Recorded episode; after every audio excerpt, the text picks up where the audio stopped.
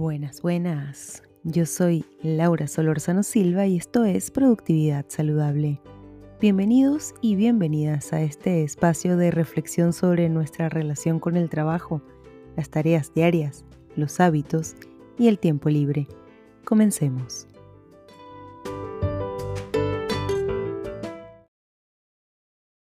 Revisar las metas del año. Este episodio me va a gustar mucho, es un episodio cortito, porque eh, estamos ya a finales de noviembre y empieza esa obsesión de no cumplí mis metas, no lo logré otra vez, no lo volví a hacer. Y yo creo que aquí el secreto está en entender por qué. ¿Por qué te pusiste esas metas en un principio? ¿Son tuyas o son de tu familia o son de la sociedad? ¿Por qué no las cumpliste? ¿Qué se atravesó en el camino? Y de nuevo, aquí el secreto está en escribir, por ejemplo, en llevar un diario, un registro de lo que haces en el día, de cómo te sientes, de qué cosas te impidieron lograr eso, no sé. Quiero, por ejemplo, hace unas semanas yo estaba dejando de comer azúcar. He fracasado estrepitosamente, no tienen ni idea. Pero llevaba efectivamente seis días sin comer azúcar, más allá que el azúcar que le pongo al café, que le pongo panela. Eh, papelón, para quienes no entienden. Y resulta que saliendo de la podóloga me pisé un dedo con la puerta, me puse a llorar en el autobús y fui a comprar hielo y me compré un helado. Me compré un helado, comí dulce, lo disfruté mucho y de ahí he vuelto a caer en la yonki del azúcar, porque el azúcar es una droga. ¿Qué es lo que estoy haciendo hoy, domingo, que estoy grabando este episodio? Fui a una panadería venezolana que tengo cerca, me compré una torta ópera que me la voy a ir disfrutando de a poco durante todo el día y mañana empiezo de nuevo mi reto de 7 días sin azúcar y a esta vez le voy a agregar una libreta que no me voy a despegar de la mano, donde voy a escribir cada vez que me provoque comer azúcar cómo me estoy sintiendo en ese minuto. ¿Por qué quiero comer azúcar? Y luego se me va a pasar. Voy a respirar, voy a contar hasta 30 y luego se me va a pasar. Estoy convencidísima de eso. Ya les contaré si me funcionó. Entonces, ¿cómo revisar las metas y cómo establecer las metas para el próximo año? La verdad es que solemos imaginarnos las metas como este gran monstruo que cuando llegue nos va a hacer felices.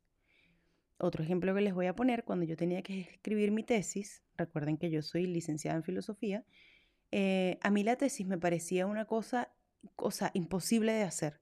¿Qué? Escribir más de 150 páginas, no, eso es una locura, yo no voy a ser capaz.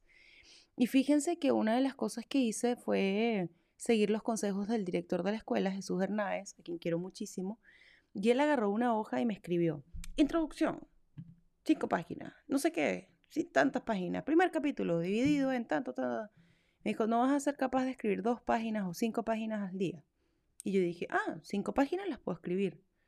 ¿Y qué pasa cuando escribes 5, 5, 5, 5, 5? En un mes y medio tienes la tesis lista. Obviamente hay que investigar, hay que citar, etcétera, etcétera, ¿no? Pero somos lo que hacemos repetidas veces. Y esto ya se los he dicho en otros episodios. Entonces, mi invitación acá es, eh, hagan una revisión mm, profunda de por qué no pudieron cumplir aquellas cosas que se propusieron, partiendo por por qué me propuse esto que me propuse para este año. Eso es lo primero. Segundo, traten de escribir cuáles fueron esos obstáculos que se metieron en medio de mi de mis cumplir mis sueños, ¿no? Mis objetivos, mis metas, etc. Y hagan una breve listita de cómo se sentirían una vez que cumplen esas metas, ¿ok? Esa listita la van a guardar y entonces van a empezar a trabajar en, y de esto voy a hacer un taller, por cierto, en cómo generar un plan de acción que me permita realmente cumplir mis metas. Em, ¿Por qué? Porque viene un año nuevo. Yo creo que diciembre es un mes de mucha introspección, de mucha revisión interna, y creo que va a ser un buen momento para sentarnos a planificar el próximo año con una visión global del año, 12 meses, con una visión parcial del año, 6 meses, con una visión más acotada del año, tres meses y con una visión más creíble del año, mes a mes. Porque cuando nos damos cuenta que un mes tiene cuatro semanas y que cuatro semanas tiene siete días, en esos siete días puedo ir haciendo una pequeña acción diaria que me ayude a tener muchas acciones durante el mes, durante el primer trimestre, durante el primer semestre y durante el año. Lo otro es que de repente revisen, si se pusieron 15 metas en el año, bueno, va a ser difícil de cumplir, porque la vida pasa. En cambio, si nos vamos poniendo pocas metas en el camino, vamos a ir avanzando mejor.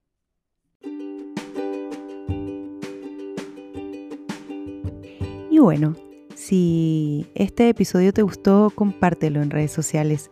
Recuerda que puedes seguirme en Instagram como productividad-saludable y en LinkedIn soy Laura Solórzano Silva. Muchas gracias por llegar hasta acá. Esto fue Productividad Saludable.